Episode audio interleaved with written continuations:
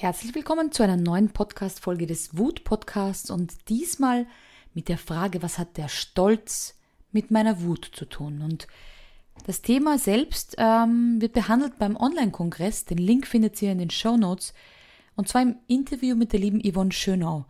Und da sagt sie auch ganz genau, was der Stolz damit zu tun hat. Aber so ein paar Impulse möchte ich euch heute noch mitgeben. Aber wer sich noch nicht für den Online-Kongress Kraft der Emotionen angemeldet hat, schaut's gerne nach und seid dabei. Der ist kostenlos. Also ran an die Tickets. Und zwar hat die Wut mit Stolz dann was zu tun, wenn man sagt, ich habe einfach keinen Zugang. Ich bin nie wütend. Ich spüre die Kraft der Wut nicht. Anita, ich weiß gar nicht, was du meinst, wenn du sagst, boah, da brodelt's in mir und meine Werte sind verletzt und ich werde dann wütend. Ich hab da einfach keinen Zugang. Und dann ist es oft die Frage, hast du den Zugang zu deinem Stolz? Kannst du mir die Frage beantworten, worauf du heute, jetzt gerade, wenn du diesen Podcast hörst, worauf du stolz bist? Was hast du in deinem Leben erreicht? Was ist dir viel wert und worauf bist du so richtig stolz? Gibt es da etwas, an das du gerade denkst? Und du merkst schon, vielleicht ist das schwierig zu beantworten.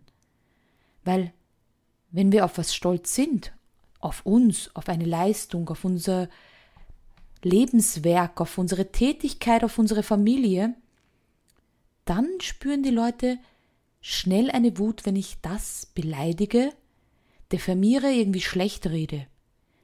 Als Elternteil ist das ganz einfach.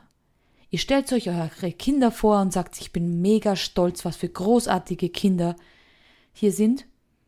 Und dann fange ich an, eure Kinder zu beleidigen. Ich sage, sie sind hässlich, sie sind fett, sie sind dumm. Merkt sie schon? Dann schwillt sofort in euch, hey, jetzt werde ich wütend.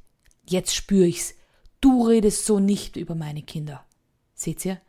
Ihr seid zuerst stolz auf eure Kinder. Das seid ihr so und so als Eltern. Vom Tag der Geburt, vielleicht sogar schon vorher, bis zu dem Tag, wo wir die Augen schließen, werden wir immer stolz sein auf unsere Kinder. Und wenn dann jemand schlecht über unsere Kinder redet, dann ist diese, diese Wut, die kocht fast über. Wie ist es bei euch? Worauf seid ihr bei euch stolz?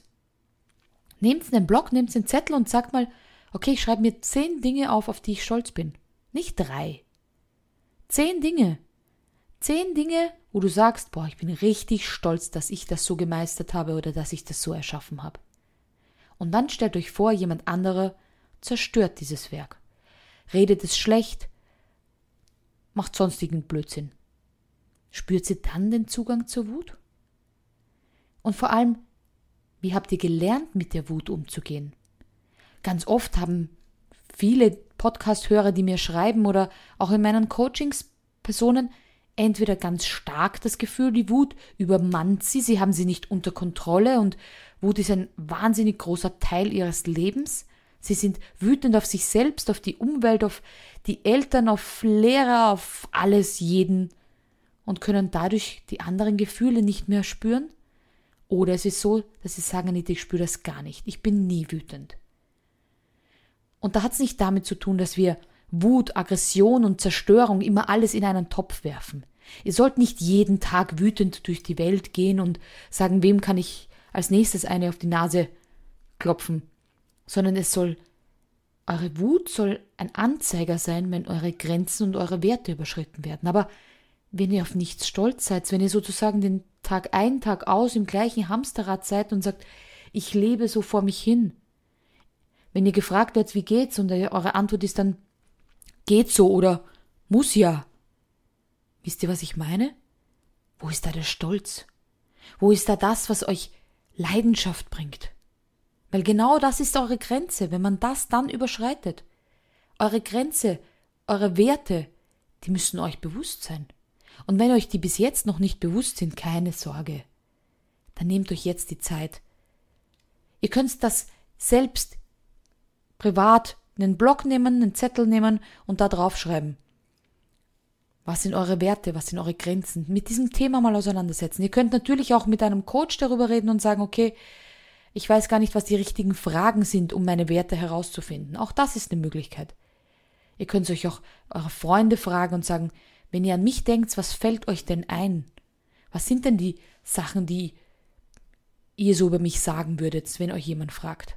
Vielleicht kommen da Dinge raus, wo die sagen, du bist mega hilfsbereit oder verlässlich oder diszipliniert oder sowas. Vielleicht kommen solche Dinge raus, wo ihr sagt, naja, das ist ja ganz normal. Ideenreich. All diese Dinge sind euch vielleicht gar nicht so bewusst. Und dann könnt ihr, wenn ihr das öfters hört von Freunden, dann könnt ihr auf das stolz sein. Ihr könnt dann stolz sein, weil euch eure Freunde genau so beschreiben. Und dann schreibt mal auf, wie viel wert ist euch das? Ist das ein Wert, der ganz wichtig ist? Zum Beispiel Verlässlichkeit? Wenn man verlässlich ist, dann ist das nun mal für euch ein großer Wert. Wenn wer anderer dann nicht verlässlich ist und zum Beispiel euch sagt, ja, treffen wir uns morgen um zwölf und dann gar nicht auftaucht, gar nicht erscheint, nicht mal absagt, dann ist dieser Wert verletzt der Verlässlichkeit, weil ihr habt diese Verlässlichkeit, ihr habt Handschlagqualität, der andere nicht. Und wenn das dann passiert, dann kommt die Wut hoch. Weil hey, ihr seid verlässlich, ihr seid beim Treffpunkt und der andere nicht. Und ihr seht schon, jeder hat das. Jeder hat diese Grenzen. Nur haben wir sehr selten gelernt zu verteidigen. Und somit gibt es Menschen, die zu spät kommen und die halt immer zu spät kommen, weil sie nicht wissen, dass es für euch wichtig ist. Es gibt Menschen, die sind nicht so verlässlich, die sagen, komm ich heute, komm ich morgen.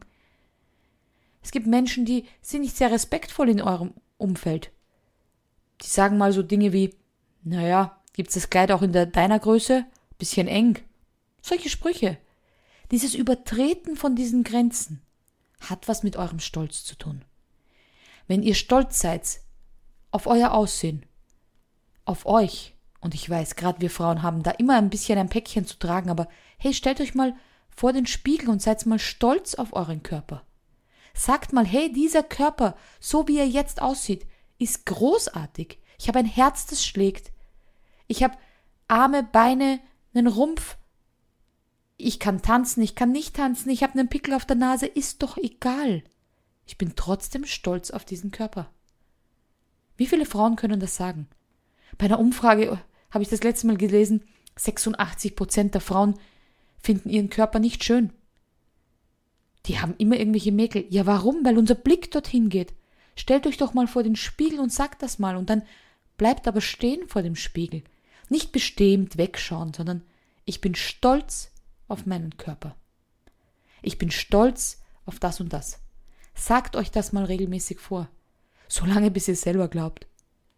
Und dann werdet ihr sehen, wenn dann jemand diese Grenze überschreitet, dann werdet ihr wütend. Und das ist auch euer Recht, denn dieses Signal macht euch ganz klar, hier musst du dich durchsetzen. Hier musst du kommunizieren, dass das zu weit gegangen ist. So lasse ich mit mir nicht reden. Diese Beleidigung kann ich nicht ohne weiteres stehen lassen. Und dann ist es wichtig, schlagfertig zu sein. Nicht zickig und nur eine beleidigte Leberwurst, sagt man bei uns, ähm, also beleidigt in der Ecke zu stehen, sondern diese Grenzen auch zu verteidigen, schlagfertig zu sein, eine Antwort parat zu haben. Vielleicht kennt ihr die Situationen, wo ihr euch nachher denkt, ach, hätte ich der doofen Kuh nur was drauf sagen können. Auch diese Schlagfertigkeit hat was mit Stolz zu tun, hat was damit zu tun, einfach auch mal Stopp zu sagen. Stopp und Nein, die kürzesten Sätze, die so viel Macht haben, unsere Grenzen zu wahren.